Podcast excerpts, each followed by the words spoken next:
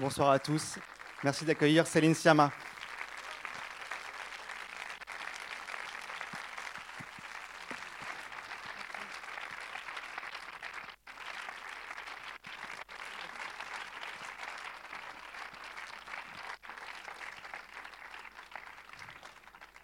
Eh ben, D'abord, merci beaucoup. Voilà, des...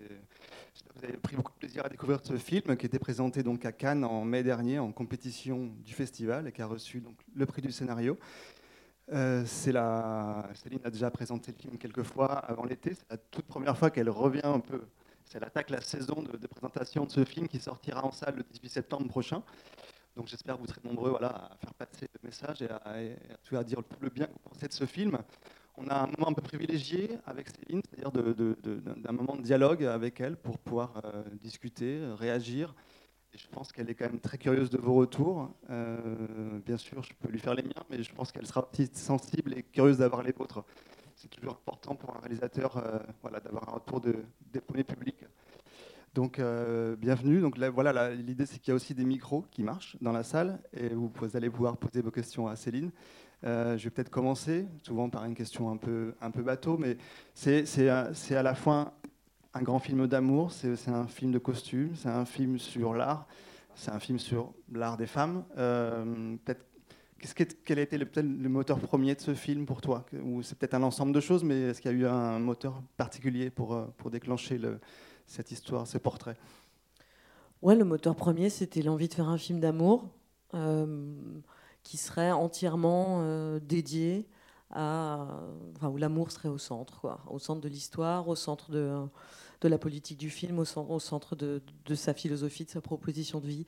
Et mm, avec cette idée quand même que, et d'ailleurs je me disais ça en, faisant le film, parce que c'est assez agréable de faire des films d'amour, parce que c'est qu'il y a de l'amour.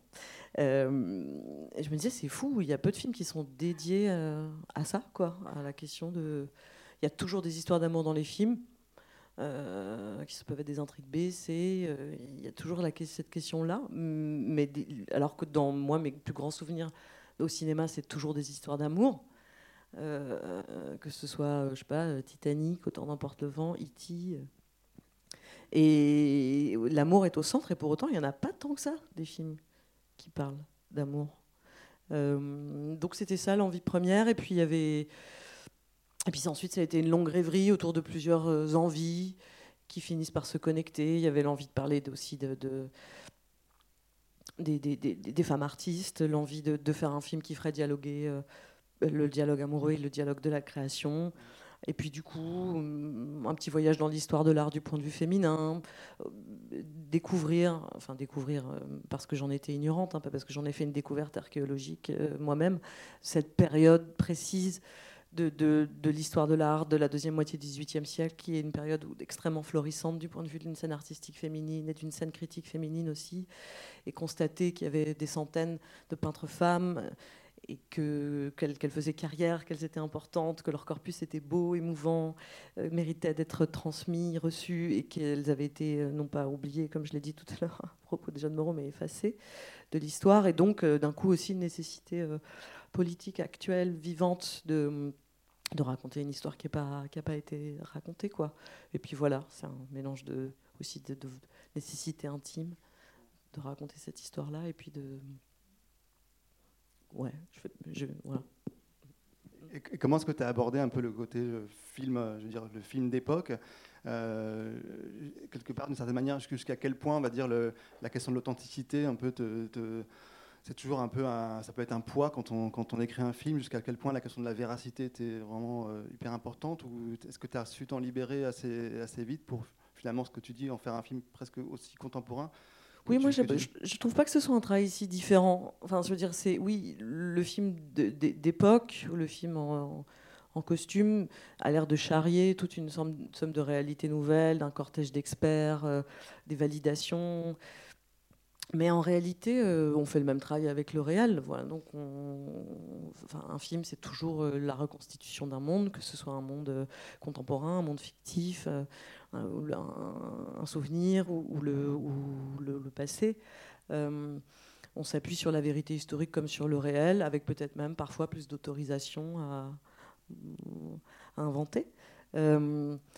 Et j'ai pas trouvé que c'était un travail si différent. En tout cas, j'ai essayé, moi, de le faire de la même façon, c'est-à-dire euh, de, continuer à travailler les mêmes lignes de force et les mêmes rapports avec mes collaborateurs. Pour la, grande différence, j'ai travaillé avec par exemple le même chef décorateur qui n'est pas un spécialiste, c'est pas particulièrement du, du, du film d'époque. J'ai choisi une créatrice de costumes qui n'avait jamais fait de film d'époque parce que je, me disais que ça allait être super excitant pour elle et qu'on allait euh, être aussi à égalité dans cette recherche. Euh, et en réalité, moi j'ai toujours tourné, euh, même si mes films sont toujours inscrits dans le contemporain. Sans quatrième mur, mais les appartements étaient toujours des décors qui étaient des semi-studios. Et là, paradoxalement, on a tourné dans un château qui était complètement dans son jus. Euh, et sur lequel on n'est pas du tout intervenu. Les boiseries sont d'époque, les peintures on n'y a pas touché, parquet, tout ça on n'a rien fait, on a à peine accessoirisé, vous avez vu, deux caisses de bois, trois bouts de tissu, euh, des chandeliers même pas dedans, même pas dans le cadre.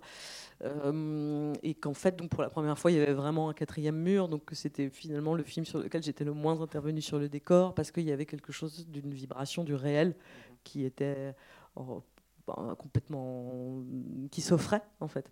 Donc euh, je pense que c'est toujours un peu le même boulot. En tout cas, moi j'ai décidé, et même en termes de production, c'est un film, c'est mon film le plus cher, mais c'est un film qui reste pas du tout cher. Donc euh, bah, bah, voilà, il n'y a pas beaucoup de, personnages, on est, on est très concentré, il n'y a pas non plus beaucoup de séquences. Il y a, y, a, y a, des moyens qui sont mis à des endroits très très précis, notamment la lumière mais euh, parce qu'aussi on tourne dans des châteaux, que c'est donc des, lieux qui sont difficiles à éclairer, euh, qui sont des lieux de préservés, dangereux. Vous pouvez pas accrocher un truc au mur, donc ça sollicite d'autres infrastructures, c'est d'autres arbitrages, mais ça reste, euh, ça reste, voilà, un cinéma de, résistance et conscient de l'être. Donc je, j'ai trouvé que c'était, je l'ai vécu comme une étape aussi, plus aussi d'épanouissement de, prendre un peu plus de, place, on va dire. Mais, euh, et le film d'époque m'a peut-être autorisé, m'a peut-être donné l'autorisation de le faire, mais j'ai pas trouvé que c'était si, si différent comme taf. Ce que tu dis, c'est marrant parce que j'ai ressenti ça aussi, que sur les décors, tu n'avais pas passé un, enfin, pas forcément passé un, travail fou. J'ai visité beaucoup de châteaux. En revanche, sur les, sur les châteaux, les manoirs.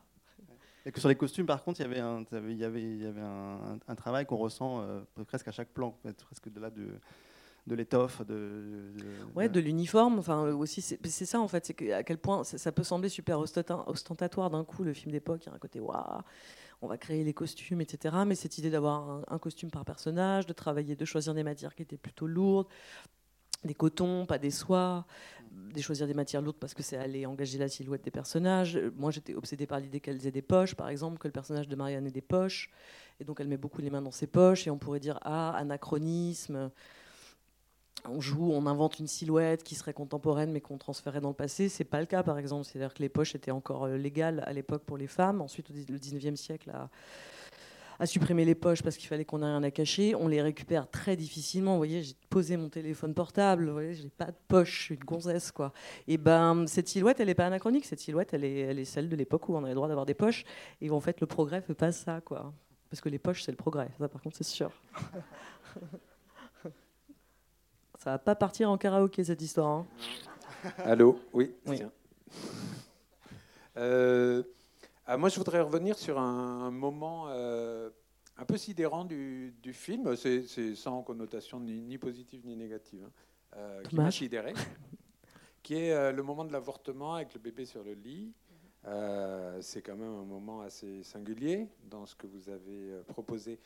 Et alors, je vais vous dire comment je l'ai vu, tout en sachant que la lecture que j'en ai fait au moment où ça s'est passé, c'est certainement pas celle que vous lui avez donnée mais je ne peux pas m'empêcher de l'avoir comme ça. Et notamment par rapport à la peinture, euh, l'époque de la peinture à laquelle vous faites euh, référence. Si ce moment-là était un tableau de Greuze, par exemple, à valeur morale, euh, ce serait un tableau à charge sur les faiseuses d'anges. voilà, et donc c'est de cet étonnement que je voudrais que vous me parliez. Pourquoi à charge?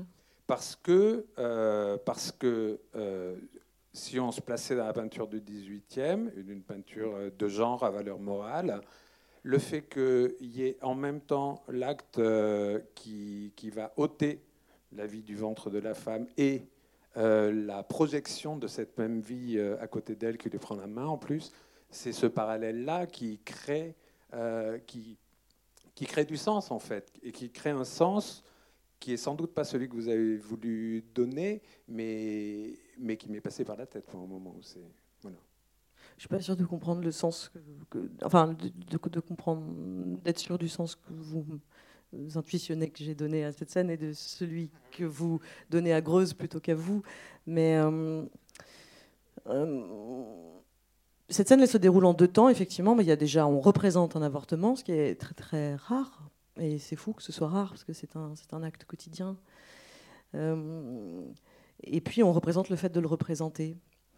Euh, ça, c'est le film qui est globalement joueur sur la question de qu'est-ce qu'on regarde, comment on le regarde, et puis euh, qu'est-ce que ça fait de le regarder, y compris de le regarder comme deux personnes se regardent, et puis surtout de le regarder dans une œuvre euh, et donc de, l'offrir au regard de, qu'est-ce que c'est que la charge de représenter quelque chose, qu'est-ce que c'est que la responsabilité de représenter quelque chose, l'utilité de la fiction, l'utilité des images. Euh, et donc ça se déroule en deux temps. Et quand j'ai, pensé à, faire en sorte qu'elle le représente ensuite, je pensais à cette phrase d'Annie Ernaux, autrice euh, du 20e, 20e et 21e siècle, qui dit Il n'y a pas un musée du monde où il y a un tableau qui s'intitule La faiseuse d'ange ce qui n'est pas représenté, qu'est-ce que c'est? C'est un problème? Pourquoi on représenterait pas ça? Donc le fait de le représenter, c'est cette idée-là, tout simplement, de l'importance de représenter les choses, de les nommer, de les voir pour pouvoir les, penser et les vivre. Ensuite, euh, c'est pas parce que soudainement on représente quelque chose qui a, pas été, qui a peu été représenté, un, que ça en fait une bonne image, ou une bonne image de spectacle, ou de fiction, ou même une, bonne image militante. Euh, il faut quand même faire une scène. Et donc cet enfant qui caresse sa joue, euh, qui sèche sa larme, voilà, moi je voulais pas me contenter de représenter une, purement une scène d'avortement en disant bah voilà ça se passait comme ça ou ça peut se passer comme ça. J'avais envie d'y rajouter quelque chose qui soit de l'ordre du trouble et cet enfant à côté d'elle bah, selon votre vécu, selon votre genre, selon votre rapport à cette expérience d'avorter, d'avoir des enfants, de, de, ne pas en avoir. Elle est polysémique, elle peut être lue de multiples façons. Et hum, elle peut être consolatoire, elle peut être consolatoire des enfants que vous n'aurez pas, vous consoler des enfants que vous n'avez pas voulu. Euh, plein de choses en réalité. Donc moi, j'ai pas une chose à dire avec cette image, parce que sinon, si j'avais qu'une seule chose à dire, j'aurais fait une image euh, pas troublante, et j'ai pas envie. Je fais pas des images euh, qui ont une. Enfin, il y a des idées derrière la tête de toutes les images, mais c'est qu'elles puissent aussi accueillir euh, les vôtres et qu'on soit pas purement dans la. C'est toujours les questions. Dès, dès, qu'on regarde quelque chose qui est peu regardé, on se pose la question est-ce que, ça suffit de le regarder ou qu'est-ce qu'on met dedans et qu'est-ce qu'on invente surtout? Moi, j'avais à cœur de représenter, mais surtout d'inventer une image qui serait celle du film autour de ça et qu'elle puisse euh, être une image euh, aussi de rêve, être une image qui, qui charrie des sentiments multiples. Et donc, bah, de ce point de vue-là, je crois qu'elle n'est pas morale. Pas moraliste, en tout cas. Est-ce que tu, peux peut-être nous parler un peu du personnage de Sophie justement parce que je trouve que c'est un personnage vraiment passionnant parce que c'est ça, c'est le, personnage de cette, cette, femme, on va dire servante. Elle est pas du tout, tu la traites pas du tout comme un personnage simplement de, servante qui serait témoin d'un amour interdit. Au contraire, c'est une espèce de personnage qui circule entre, les, entre ces deux femmes, euh, qui à la fois qui, a, qui, a, une connivence, qui a une complicité, où le rapport de classe un peu s'évanouit. Et puis également, euh, je trouve que euh, elle est aussi témoin, je ne sais pas, du fait qu'elles peuvent boire, qu'elles peuvent fumer, qu'elles peuvent. Euh, du coup, elle apporte, euh, en tout cas, elle apporte aussi une, modernité aux deux autres femmes. Du coup, le, elle, va dire qu'elle démultiplie la modernité de ce, trio. Oui, je voulais pas en faire un personnage utilitaire. Enfin, d'ailleurs, elle, apparaît très peu, puis d'un coup, elles font groupe c'est un moment de bascule du film où, le film parle d'amour, donc il parle aussi d'amitié. Enfin, il parle d'amitié au sein de la relation amoureuse, et puis ou en prémisse, ou en. Enfin bref, tout, ça, l'amitié traverse l'amour. Et puis d'amitié entre elles aussi, de sororité. Et comment, euh, dans, dans, des enclaves par moment, il y, a des, il, y a des, il y a des hiérarchies de classe qui peuvent, qui peuvent s'abolir, ou d'autres principes. Euh, et ouais, il y avait cette idée du, groupe, mais même moi j'inclus aussi la mère dedans, euh, Valéria Golino, notre, notre comtesse, qui a beau être dans une position, même si on est super soulagé quand elle s'en va et c'est super relou qu'elle revienne, mais elle est quand même globalement dans un rapport horizontal, dans une franchise. C'est pas la vieille marâtre. Elle a 50 ans, par exemple. J'avais très envie qu'elle ait 50 ans. J'avais envie qu'elle ait le désir, la vie devant elle, un projet, même si ce projet euh, contrecarrer possiblement les projets de sa fille, mais c'est pas comme s'il y avait d'autres projets possibles en réalité, et qu'elle euh, et qu'elle soit dans un rapport, oui, de franchise, d'écoute, et qu'on soit pas dans des dans les archétypes euh, de domination et que qu'on puisse être joueur avec euh, avec eux. Et ce personnage de Sophie, il est, je voulais qu'il soit voilà, justement pas un témoin. Et d'ailleurs, on ne sait pas ce qu'elle sait, on ne sait pas ce qu'elle en pense. Et, et elle, voilà, elle, elle est pas, elle participe pas. Voilà, elle est, elle est un des je me perds dans cette réponse. J'ai répondu, non J'ai répondu, ouais. La fille qui commence à fatiguer au bout de 10 minutes. Il y a une question là-bas. Oui. Euh, bonsoir. D'abord, euh, merci beaucoup pour ce film. Euh, tout à l'heure, vous avez espéré que vous alliez nous transporter. On est parti très loin, au-delà de la presqu'île de Quiberon. Je trouve que c'est une belle pièce d'orfèvrerie, superbement ciselée. tout est magnifique c'est-à-dire la simplicité des dialogues. Euh, la musique, euh, est-ce que c'est joyeux? Non, c'est vivant. En deux mots, il y a beaucoup de choses qui sont dites. Je rebondis sur euh, votre remarque tout à l'heure sur le décor. Moi, je trouve que le décor, il est sobre, mais il est magnifiquement cadré. Ce plan entre la porte qui s'ouvre et le regard à l'intérieur de la pièce est impressionnant. Et c'est tout, tout, le film qui est comme ça. Donc ma question, c'est de savoir quel est votre rapport à l'art? J'ai déjà une réponse avec le dernier plan. Quand je parle de l'art, c'est pas uniquement la peinture. Et il y a beaucoup de références euh, à la musique. Donc, euh, quel est votre rapport à l'art? Oui, je crois que le film, l'endroit de son, ça peut être sa plus grande intimité, c'est peut-être, enfin, sa plus grande intimité, l'endroit qui parlerait le plus de moi, peut-être. Euh, c'est dans ce rapport-là, le rapport à la, on va dire à l'art. Moi, j'ai du mal à dire à l'art, mais oui, à l'art. Euh, c'est notamment, c'est sûr, très incarné par le rapport à la musique euh, dans le film. Euh, c'était d'ailleurs pour moi un des enjeux de la reconstitution de faire en sorte qu'il n'y ait pas de musique dans le film pour vous mettre dans le même état de frustration, de disponibilité, d'indisponibilité par rapport à la disponibilité de la beauté en général en fait et qu'est-ce qu'elles ont sous la main? Un livre, c'est important. Euh, entendre de la musique, il faut aller à l'église. Je pense que ça explique vraiment, vraiment beaucoup le succès de la religion, l'art, hein, globalement. Hein. C'est sûr que Dieu doit beaucoup à Bach. C'est pas moi qui le dis, c'est, je sais plus, Pierre Desproges, hein, on va dire. Euh, et que et qu'il y avait, y avait cette idée, oui, de, de, se mettre dans le même état de frustration et de désir. Et que, et que donc il y, a, des, dynamiques de projection dans les perspectives de voir de la beauté, d'avoir de la beauté, et du coup le fait de, faire, euh, de redonner, d'évacuer toute musique, alors que bon, film d'époque, film d'amour, film d'amour, musique, film d'amour, musique. Donc c'est difficile euh, euh, comme décision, parce que je l'ai prise en amont et que ça veut dire que bah, si pas de musique, ça veut dire qu'il va falloir, qu'il y ait beaucoup de musicalité. Donc il va falloir vraiment beaucoup penser au, bah, ou, la, musicalité ailleurs que dans la musique. Bon, après, c'est un travail super intéressant à faire, donc c'est plutôt des, contraintes marrantes, hein, c'est pas, sinon on ne le ferait pas. Euh, mais qu'ensuite, quand il y a le surgissement de la musique, et eh ben, il y a ou de, ou de, ouais, ou d'une forme de poésie, ou de, ou même d'un paysage, voilà, de la beauté, ce soit absolument ravissant. Donc il y a, et après, pour moi, c'est beaucoup lié à l'amour, l'art, et comment aussi nos amours euh, sont les curations, la curation de nos futures curiosités. Et que ce dernier plan raconte ça, effectivement. C'est comment, dans le désir qu'on a eu d'entendre un morceau de musique ou dans le, souvenir, enfin voilà, on a tous, toutes les histoires d'amour en leur bande originale, pas juste les, films. je pense que c'est ce qui reste beaucoup des histoires d'amour, leurs bandes originales. Et, et, qui a là-dedans la, promesse d'amour futur, et d'amour futur pour d'autres musiques, d'autres œuvres, mais aussi d'autres personnes. Et, l'art le raconte, et puis l'art nous, nous, le promet. mais, t'as pas simplement, enfin c'est pas que t'as enlevé simplement la musique, il y a aussi, je pense à plein de films aujourd'hui qui sont un peu victimes de cette espèce de goût du sound design où on remplit de sons. Euh, il y a aussi très peu de sons finalement. Un, même les premiers logos l'annoncent.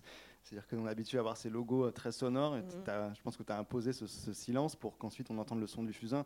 Voilà, tu laisses, le, tu laisses les fusains, on va dire, parler, ou les flammes, ou, ou le, ou les souffles. Enfin, c'est un, aussi un film de silence et de, de, son très ténu. C'est un film qui fait de plus en plus le vide, en tout cas sur le son, ce qui est un vrai truc parce qu'au final, on ne peut pas vraiment faire le vide au cinéma. C'est-à-dire comment on remplit le silence, quoi. Comment on remplit le silence de silence Parce que vous êtes dans une salle, vous êtes dit bon, il y a du 5.1, donc ça veut dire que le son il est en volume, hein, c'est ça que ça veut dire.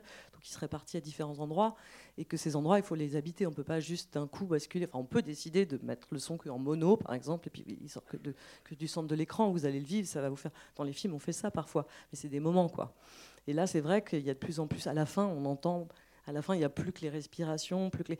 mais c'est pas du maniérisme, hein, c'est parce que dans une histoire d'amour, euh, le souffle, la peau, euh, voilà, c'est ça la musicalité aussi, d'une forme de sensualité, et puis de, cette espèce de pression qu'on a de s'entendre, d'entendre l'autre. Donc c'est aussi des dynamiques de suspense. Hein, c'est pas, pas des, des pas des idées, c'est pas des théories par le vide pour. Euh, c'est comment ça sonne, quoi, comment ça va sonner un, effleurement dans une pièce où effectivement on n'a pas mis les petits oiseaux, la mer au loin et, euh, et comment on travaille des motifs. Par exemple, le feu, c'est méga la galère, c'est super sympa. Le feu, c'est super sympa les films d'époque, mais il y avait une cheminée tout le temps, ça vous donne envie de crever. Enfin, c'est monotone, c'est qu'est-ce qu'on fait de ça quand en plus il est à l'image.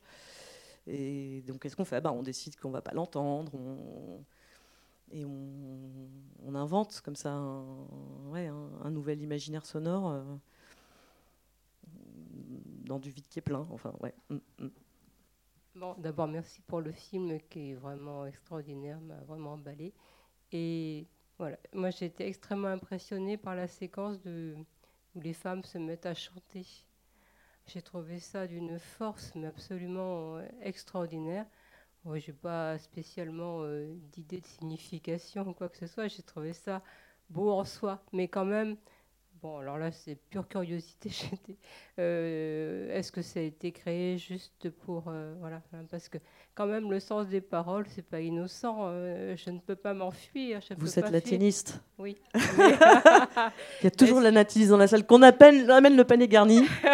Vous avez non, gagné. Mais, ben voilà, je ne peux pas m'enfuir. Ou je...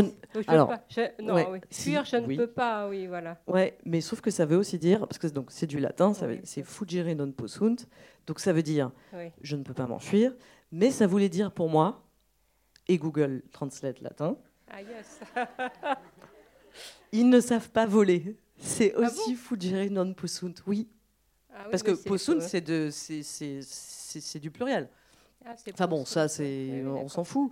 Mais moi, j'ai compris possum, mais j'ai pas l'oreille. Hein, alors donc, euh, non, mais surtout, on fait en sorte que ce soit pas. En vrai, si c'était une information que j'avais envie que vous ayez, vous, l'auriez, vous, vous inquiétez pas. Donc ça veut dire que j'ai un peu fait en sorte qu'on sache pas trop ce qu'elle raconte. Voilà, mais la, séquence c'est vraiment euh, extraordinaire et de, voilà, on sait pas trop ce qu'elles font là et euh, c'est magique, quoi, vraiment. Voilà.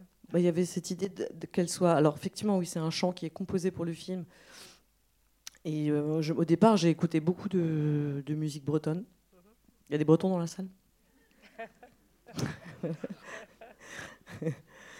Et de là est venue l'envie de la polyphonie, de la polyrythmie. Mais il y avait aussi, j'avais envie de pouvoir vraiment intervenir sur le spectaculaire de la scène, donc ces points de bascule. Parce qu'effectivement, c'est une scène qui commence plutôt comme un truc quotidien. En vrai, moi, je voulais faire une scène de teuf.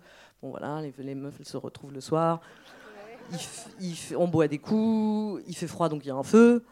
Il se trouve que ben, c'est plutôt des femmes autonomes, elles ont des savoirs, c'est des herboristes, c'est des sages-femmes, c'est des, des, savantes, ou des sachantes. Et puis, euh, elles s'échangent un peu des conseils. Et puis, ben, c'est ça qu'on appelait les sorcières. Hein. Euh, c'est ça qu'on a mis dans le feu. C'est l'amitié, la fête, l'autonomie. Euh, les savoirs. Hum, et, du coup, la scène, elle joue avec ça, elle bascule dans la magie et dans l'imaginaire des sorcières pour, pour faire le lien spectaculaire. Et, puis c'est aussi un moment de bascule amoureuse, parce que c'est le moment où ce cœur des femmes les pousse l'une vers l'autre. C'est leur premier sourire aussi. C'est la première fois qu'elles se sourient. 1h21 de film. et, et, du coup, ça participe de la magie, ouais. On est numéro un en Pologne depuis trois semaines avec ce titre qu'on a sorti en single là-bas. Non, pas du tout. J'adorerais. oui, je ne sais pas si c'était volontaire de, votre part. Bon, il y a très peu d'hommes dans, euh, dans le film. À part les marins il y en a beaucoup qui, interviennent. Généralement, ça me gêne un peu. Mais bon. Euh, euh, sur, sur, il y a certains plans qui m'ont fait penser à Friedrich mais un Friedrich féminin, parce qu'au lieu de, de personnages masculins, on a... Bah, il y en tout cas, finalement, sur la peinture, les inspirations, elles sont plutôt, oui, elles sont un peu romantiques. Elles sont un peu, elles anticipent un peu la suite. Mais parce que d'ailleurs, avec Claire Maton, la chef opératrice, on, savait bien qu'on avait envie de faire un film qui était très engagé, très travaillé du côté de la lumière et, des cadres. Donc évidemment, on se disait, on va nous dire, bah, c'est des tableaux.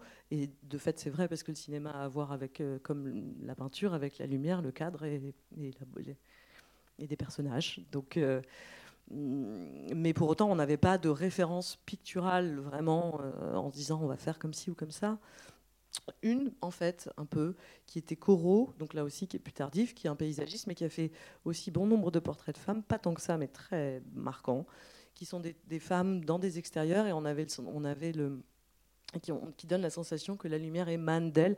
Et ça, on avait très envie de travailler ça, de comment la lumière émane des personnages, comment on travaille du coup la, couleur de leur, leur carnation, leurs vêtements. Euh, et attendez, pourquoi je vous dis ça? Pourquoi je vous dis ça? Parce que vous parlez de Friedrich, est-ce que c'est. Ouais. Les oui, bien, sûr, il y avait tout un imaginaire un peu, il y avait un imaginaire romantique qui était aussi un imaginaire littéraire, avec l'idée vraiment aussi des hauts de Hurlevent. Moi, j'ai été tourné en Bretagne pour le mauvais temps, soyons clairs. Ça, c'est un mois d'octobre breton, on dirait un mois d'août euh, aux Bahamas. On l'a accueilli comme une bonne nouvelle parce que parce que de toute façon, il n'y a pas le choix. Et en fait, on s'est dit non, mais c'est bien, c'est bien que le film soit solaire, ça aurait été un peu convenu finalement, que ce soit euh, Les Hauts de Hurlevent. Puis il y a un peu de gris quand même. Mais, euh, mais oui, il y a quelque chose qui est un peu plus tardif dans, dans, ce, romantisme-là. Peut-être parce que cette peintre est d'avant-garde.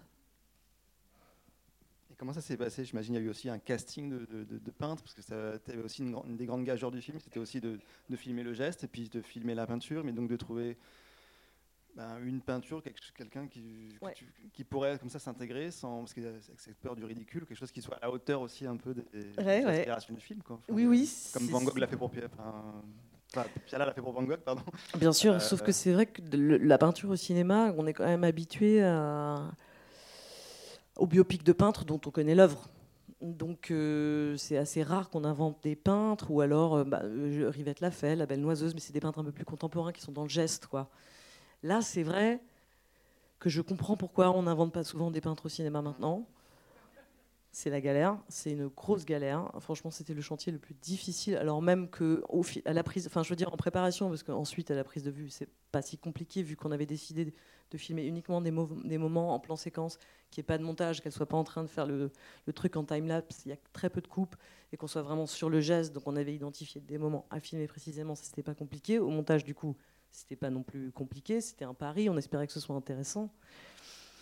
Mais c'était oui en préparation. Comment on trouve le style de cette peintre? Comment on trouve une peintre? Moi, j'avais pas envie de travailler avec des copistes justement euh, ou des gens qui seraient de super forts dans la restauration des tableaux de cette, époque, ou de prendre le corpus d'une peintre oubliée et puis de mettre la tête d'Adèle Haenel au milieu euh, sur Photoshop euh, parce que bah parce que j'avais pas envie de désigner une, une, peintre femme mais d'en inventer une pour parler de toutes et puis j'avais aussi envie de travailler, bah, c'est 2018, enfin je l'ai fait en 2018 le film, donc j'avais envie d'une artiste qui est 30 ans, qui est l'âge du rôle, qui peigne aujourd'hui et qui s'empare de cette idée et qui la fasse sienne. Et, euh, je l'ai trouvé sur Instagram. Euh, je cherchais pas exclusivement sur Instagram, mais je trouve que j'ai trouvé sur Instagram le travail d'Hélène Delmer, qui a 30 ans, qui vit à Lille, qui travaille l'huile, qui est plutôt 19e, ce qui peut aussi participer du caractère un peu anticipé justement anticipatoire, anticipatif anticipant, enfin bref, un peu avant-garde du truc. Et, ensuite, on, du coup, on a décidé ensemble avec la chef opératrice, on a pris des photos d'Adèle, on a, on a cherché plusieurs fois la pose. Et en plus, il fallait qu'il y ait deux tableaux qui soient différents, mais que ce soit pas non plus stupide en mode celui-là est pourri, celui-là est génial. Il fallait qu'il y ait quelque chose où elle apparaisse plus, mais que ce soit pas grossier. Enfin bon, c'était des. C'est la même peintre qui a fait. Les, c'est la même peintre qui a fait. Oui. et au final, c'est la même peintre qui a fait tous les tableaux. C'est-à-dire que même le dernier tableau au salon du Louvre où elle la voit avec son enfant, on l'avait demandé à un autre peintre. On a demandé, on a épuisé beaucoup de peintres y compris elle. Mais euh, c'était super dur et finalement elle a fini par le faire. On l'a même retourné après le, film. C'est des, effets spéciaux, mais de vraies de vraie peinture. Non, c'est super dur parce que c'est un boulot de dingue, c'est des heures. Et en plus, comme on ne tourne pas dans l'ordre de fabrication du tableau, il y avait un espèce de musée des, je dire des horreurs, mais moi je rentrais quand même dans des pièces où il y avait 12 tableaux d'Adèle plus ou moins finis. Un peu comme les aliens dans Alien 4 où ils sont toujours. Faut y croire, quoi. Faut y croire. Ils sont tous chez moi, c'est super. Je passe de très très bonnes nuits. Ça marche comme ça Oui, c'est bon? Euh, je voulais savoir si. Bah, bon. oui, merci d'abord. Euh, tous les éléments, euh, vous avez parlé de la représentation et du dialogue artistique, etc. Est-ce que vous avez voulu les faire développer un, un discours autonome? Ou est-ce que vous avez voulu que tout ça converge vers l'intrigue amoureuse et que la peinture, la musique, ce soit au service de, cette histoire d'amour? Ou est-ce que vous avez voulu bah, développer un propos autonome sur l'art en général? Euh, non, non, je, sais qu'une chose instrumentalise pas l'autre. Après, euh, après, globalement, pour moi, effectivement, tout était une façon de parler d'amour. Mais c'est pas que j'essaye mais j'instrumentalise pas le reste pour donner du relief à cette histoire. C'est que je crois que le relief des histoires d'amour n'est pas du tout autonome des questions que vous énoncez globalement dans nos vies, et que c'est aussi une façon de parler d'amour que de parler de comment on dialogue, quel est le dialogue intellectuel qu'on a, qu'est-ce que c'est que tomber amoureux, c'est vrai qu'au cinéma, on, a le plaisir, bien souvent, et je l'ai moi-même comme spectatrice, d'une forme de convention où deux personnes extrêmement bien faites dans leur personne prennent euh, un ascenseur ou se retrouvent, ils sont, et d'un coup on se dit, bah, c'est sûr, ils vont s'aimer, et on est dans cette convention et on est dans le plaisir de ça. Mais moi, j'avais envie de convoquer un autre, plaisir, qui soit celui de juste de, de qu'est-ce que c'est que tomber amoureux dans l'admiration, dans l'échange intellectuel, dans l'esprit critique, dans l'égalité. C'est-à-dire que bah, il n'y a pas un personnage qui il n'y a pas de hiérarchie sociale, il n'y a pas de hiérarchie de genre, personne, ne domine personne a priori, et, euh, elles, ont, elles, ont des échanges intellectuels qui font, j'espère, et, je dis, et c'est pas pour développer une pensée autonome de l'échange intellectuel amoureux, c'est pour créer une dynamique pour vous aussi de plaisir, de surprise, de qu'est-ce qui va se dire, qu'est-ce qui va s'échanger, qu'est-ce que c'est qu'une dispute au cinéma, enfin qu'est-ce que c'est qu'un, oui, qu'une discussion, et que tout ça, ça participe du plaisir des amours, et donc aussi du plaisir des amours au cinéma. Et après, évidemment, ça développe aussi une politique de l'amour qui énonce des choses sur euh, ce que, aimer c'est regarder, aimer c'est regarder, euh, c'est aussi être regardé, enfin des choses qui sont finalement assez simples, hein. mais euh, mais qu'on développe avec précision, vraiment dans une chronique, en fait, pas à pas de cet amour qui se construit. Euh, et puis aussi dans une deuxième temporalité, qui est la temporalité du souvenir d'une histoire d'amour, parce que le film il marche sur ces deux jambes-là. Euh, et, et, que dans la combinatoire de ça, de cette deuxième temporalité qui est le souvenir d'un amour, donc sa résonance, son empreinte, euh, c'est le dialogue entre ces deux niveaux-là de temporalité, ces deux temps d'un amour, euh, son souvenir et, son, sa naissance, qu'il y a de la dialectique qui crée de la pensée. Vous voyez quoi Et ça aussi, je crois que c'est euh, complètement. c'est pas qu'une idée de. Enfin, c'est une idée de cinéma qui vient, j'espère, incarner une idée de vie, enfin, une idée très sentimentale, une idée du sentiment en tout cas. Merci. L'égalité, c'est pas qu'elle met du temps à se mettre en place, mais c'est vrai qu'au départ, en mettant le spectateur dans la, dans confidence du mensonge, parce qu'en gros, nous, il y a un espèce de déséquilibre. J'aime bien cette première partie qui est très intéressante, où nous-mêmes, tu nous mets dans la place, où on se met à scruter, à mesurer euh, à, observer le corps d'Adèle Hanel de manière très, enfin, un peu à la manière de Noémie, on est obligé de, un peu de se mettre à sa, place et on, l'observe, on la scrute de la même manière. Jusqu'à ce que dans une deuxième partie, quand Adèle se met à regarder Noémie, les rapports s'équilibrent un peu. Euh. Oui, oui, oui, bien sûr. Il mais pour le coup, bon, moi en plus j'ai toujours tendance à faire des films avec des secrets, des infiltrés, des machins, des trucs. Et là, c'est vrai que, bah, comme je l'ai fait, mais cette, cette, fois, ça dure 30 minutes. Et cette fois, le secret, c'est pas le réservoir de ce qu'on va cacher, c'est le, le, secret, c'est la matrice de ce qui va se dire. Et c'est aussi parce que c'est un amour adulte, et que c'est des personnages adultes. Je dis ça parce que jusqu'ici, moi, je ne m'étais pas confrontée aux au, personnages adultes. Et et c'est pas parce qu'on est avec des personnages adultes qu'il y a de l'égalité par ailleurs, mais c'est vrai que moi j'étais complètement obsédée par cette idée-là, parce que je pensais qu'elle pouvait produire des nouvelles sensations, des nouveaux et un nouveau trouble euh, des nouvelles, ouais, un, nouveau suspense amoureux pour moi et pour vous. Et d'ailleurs pendant le casting, j'ai choisi Noémie Merlan Adèle, elle était déjà prévue dans le projet. J'ai choisi Noémie Merlan parce que quand je l'ai vue avec Adèle dans le cadre, je me suis dit, elles sont à égalité. Et, et d'ailleurs, elles ont très basiquement aussi le même âge, la même taille, euh, des, intensités euh, différentes, mais quand même, il y a du niveau. Et puis de, très bonnes comédiennes où je voyais personne prendre l'ascendant sur personne, et même dans leur rapport. En réalité, il y avait quelque chose d'extrêmement horizontal qui est rare et qui et en fait quand je les ai vues toutes les deux dans le même cadre j'ai eu moi-même une nouvelle sensation. Je me suis pas dit c'est exactement ce que je cherchais. Je me suis dit oh, oh je crois que ça ça va produire une, une friction qui va être qui je sens nouvelle quoi et qui va produire je crois possiblement quelque chose qui peut être assez bouleversant.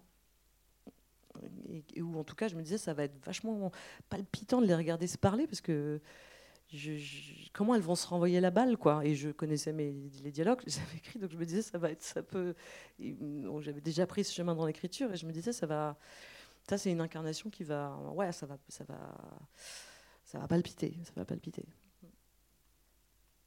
qu'il y avait une question là-haut non? Euh, bah, tout d'abord bravo pour le film. Euh, en fait euh, bah, c'est pas une question mais plus un constat. Euh, pendant les, les, scènes où il y avait une sorte, pas un, comment dire, un regard très intense entre les, les, les deux personnages, comment dire, même s'il y avait des dialogues parfois, en fait j'ai senti que tout au long du film, le simple regard et les gros plans sur, les, sur le visage des deux femmes, en fait c'est, comment dire, ça parle à leur place, c'est-à-dire que je trouvais qu'il n'y avait pas besoin d'utiliser les mots et euh, comment dire, les, tous les traits du visage, euh, comment dire, euh, montrer quelque chose et vraiment. et c'est pour ça que même pendant les scènes de, dialogue, en fait, parfois, ça m'est arrivé de, de, me détacher totalement du dialogue et de rester conscient, enfin, d'être fixé devant les, les, visages parce qu'en fait, ça, voulait tout dire. Enfin, ça exprimait tellement de choses que qu'on comprenait. Enfin, moi, j'arrivais à comprendre assez facilement mais je, transmettrai votre sentiment à, mes chers interprètes qui ont clairement euh, habité, je crois, leur, prestation et, et où et le film effectivement est aussi, ben, est aussi fait de beaucoup d'observations. Donc c'est il fallait que ce soit très intéressant ces visages qui se regardent. Donc on a beaucoup travaillé à ça et euh, notamment à être assez dans l'intimité de quelqu'un qui regarde parce que on peut dire euh, le film il y a beaucoup de gros plans par exemple j'en dis ça il y a beaucoup de gros plans. Oui, mais qu'est-ce que c'est que le gros plan? Est-ce que le gros plan, c'est s'approcher très proche de quelqu'un comme une impudeur? Est-ce qu'il n'y a pas en fait beaucoup plus d'impudeur dans des plans très larges, très descriptifs, très cliniques?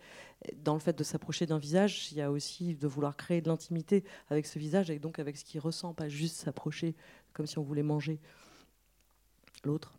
Et je pense que c'est ça aussi qui. Oui, Cette vie-là qui peut-être vous parle. Mm. Bonsoir, merci beaucoup pour, euh, pour ce moment. Je, voudrais revenir sur deux scènes qui se font écho. Euh, celle de la lecture du, du, mythe d'Orphée, qui fait écho à cette séparation finale. Euh, en fait, je ne sais pas, j'ai pas vraiment formulé mes questions. Euh, si je voulais savoir, euh, pourquoi ce choix d'interprétation de préférer le souvenir. Enfin, j'ai trouvé ça vraiment très touchant. Et, euh, et aussi techniquement sur la lumière et ce choix un peu euh, onirique de faire apparaître euh, Adèle en robe de mariée avant. je l'appelle Adèle comme si je la connaissais. Mais voilà, si vous pouviez nous en dire un peu plus sur ce, choix-là du mythe d'Orphée. Ouais, ça, le mythe d'Orphée, c'est un truc qui est venu assez tard. C'est le dernier truc qui est venu dans l'écriture. Et c'est d'ailleurs le moment où je me suis dit, c'est le dernier parce que pas parce que c'était genre parfait sauf ça, mais parce que c'est le truc qui m'a fait dire ok c'est bon c'est fini. Euh, et c'est marrant parce que c'est très structurant dans le film maintenant, alors que c'est euh, finalement une idée tardive. Euh, ben Orphée, dans le film, c'est comment justement ces deux lignes de temps, c'est de cette chronique d'un amour qui se construit au présent et cette, cette, cette timeline du souvenir d'un amour se fusionnent. Euh, ces apparitions d'Adèle en robe de, mariée, euh, d'ailleurs c'est marrant, tout le monde pense que c'est une robe de mariée, c'est un négligé, mais moi je le disais à la costumière, tout le monde va penser que c'est une robe de mariée, parce que c'est une robe blanche et ça m'allait. Euh, ces apparitions fantomatiques, c'est effectivement, on ne le sait pas, mais c'est la contagion d'une temporalité par l'autre. Et c'est euh, la dernière image qu'elle verra d'elle qui la hante déjà. Et donc, ça mêle le film dans cette. C'est le moment où le film assume d'être une, boucle, même s'il l'assume purement, on va dire, intuitivement pour vous et, euh, un peu, et de façon un peu équilibriste pour moi. Et après, sur le mythe vraiment purement d'Eurydice et ce débat qu'elles ont, bon, déjà, il y avait absolument la volonté. Bon, c'est un peu, il y a un peu un côté genre, elle mate une série Netflix et, c'est pareil, c'est qu'est-ce qu'on fait de nos soirées, quoi. Donc, euh, le suspense lié à, la littérature, lié à ce grand mythe et, sa relecture aussi, parce que c'est un mythe qui est beaucoup relu par les féministes quand même. Et, et qu'est-ce que c'est que, que pense Eurydice? Voilà. Euh, et donc à la fois elle puisse en, refaire une, en faire une lecture dynamique, comme on débat d'un film, euh, comme on débat d'une fiction, comme on, comme on se pose la question de ce qu'elle nous fait, de, de, de, hum, et puis en même temps, euh, ce, enfin, ce débat philosophique, cette idée que ouais, le, choix du poète, c'est le souvenir, et que c'est peut-être comme ça que les choses restent dynamiques, à défaut de, pur, ça, ça n'existe pas. Et puis il y a cette idée du point de vue d'Eurydice, le point de vue, le point de vue féminin dans l'histoire. Euh, c'est quand même euh, dingue ce mythe, quoi. C'est quand même dingue. Enfin, moi, c'est aussi parce que je me pose vraiment la question depuis longtemps de genre, c'est dingue quand même. C'est dingue. Enfin, et, du coup, voilà, cette scène, elle synthétise un peu tous ces désirs-là, quoi. Nos relectures intimes, nos lectures intimes des mythes, comment ils nous aident à vivre, comment ils nous aident à prendre nos décisions ou à les assumer, et puis aussi euh, les relectures politiques et les relectures. Euh, et puis juste aussi voir des meufs qui pensent ensemble, hein, qui parlent, qui réfléchissent, qui font des blagues, qui sont intelligentes. On voit jamais ça, quoi. On voit jamais, on voit jamais des meufs qui font la gueule, on voit jamais. Hein. ça fait du bien, quoi. Moi, je suis contente qu'elles mettent 1h20 à sourire, quoi. Mais c'est vrai, quoi. Il a fallu attendre la Coupe du Monde de foot pour voir des filles qui faisaient la... concentrées à la télévision. Et elles se sont fait engueuler parce qu'elles souriaient pas assez. Alors que vous avez vu Didier Deschamps, vous avez vu qu'il sourit. Et il sait faire faire les dents, il peut maintenant. Hein. Mais parce qu'il a gagné Mais parce qu'il doit sourire, pareil. Hein. C'est pas du tout méprisant pour Didier Deschamps, franchement.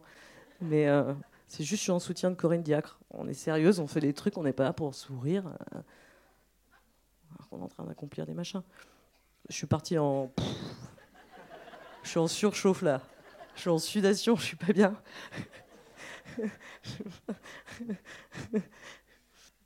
Euh, bonjour et euh, bah, merci beaucoup pour euh, ce film et ce moment. moi, je voulais revenir sur la fin, au moment, dans les quelques scènes finales, et je voulais savoir quelle avait été votre volonté quand la peintre va dire que qu'elle a revu donc deux fois Adèle Hanel, mais que bah, la première, c'est dans le cadre de la représentation grâce à un tableau, et la deuxième, ce serait peut-être un autre niveau de représentation parce que les regards ne s'échangent pas et que en fait, euh, la scène euh, finale est, euh, semble être un tableau vu que c'est on pénètre dans le champ de Adèle Allen mais que Adèle ne le regarde pas. Enfin voilà, du coup, je voulais savoir quelle était votre volonté de faire ça. Ben, l'idée sur cette dernière séquence, c'est que euh, quand vous dites c'est un tableau, c'est surtout un plan. Euh, et c'est un moment où. Alors, à la fois, c'est la dernière fois qu'elle la voit, et on. Mais ça dure 2 minutes 50. Donc, euh, il y a quand même l'idée que ça se dévoile comme plan de cinéma. Et d'ailleurs, vous dites Adèle Haenel, et vous avez raison. C'est-à-dire que moi, je pars du principe qu'il y a ce chant contre chant. C'est Héloïse, elle dit qu'elle l'a vu pour la dernière fois. On rentre dans cette émotion de Ah, ok, c'est Vivaldi on la voit vivre ses, émotions, mais je, moi, pour moi, à un moment, c'est le moment où, aussi parce que ça dure longtemps, euh, et que c'est ce mouvement-là de caméra, et que c'est cette actrice, et, qu'on est dans une forme de performance, et ben vous vous mettez à regarder Adèle Haenel qui joue. Et ça fait partie du plaisir, hein, pour moi, de ce plan, et de sa vocation, et de son sens, d'un film qui se dévoile aussi comme film et, d'une, et de, de, et ça, c'est pas tant pour euh, être méta ou je sais pas quoi, c'est pour vous laisser la place à vous. C'est, moi, j'essaie toujours de penser à ça. Les, fins de mes films sont beaucoup pensées comme ça aussi, en fait.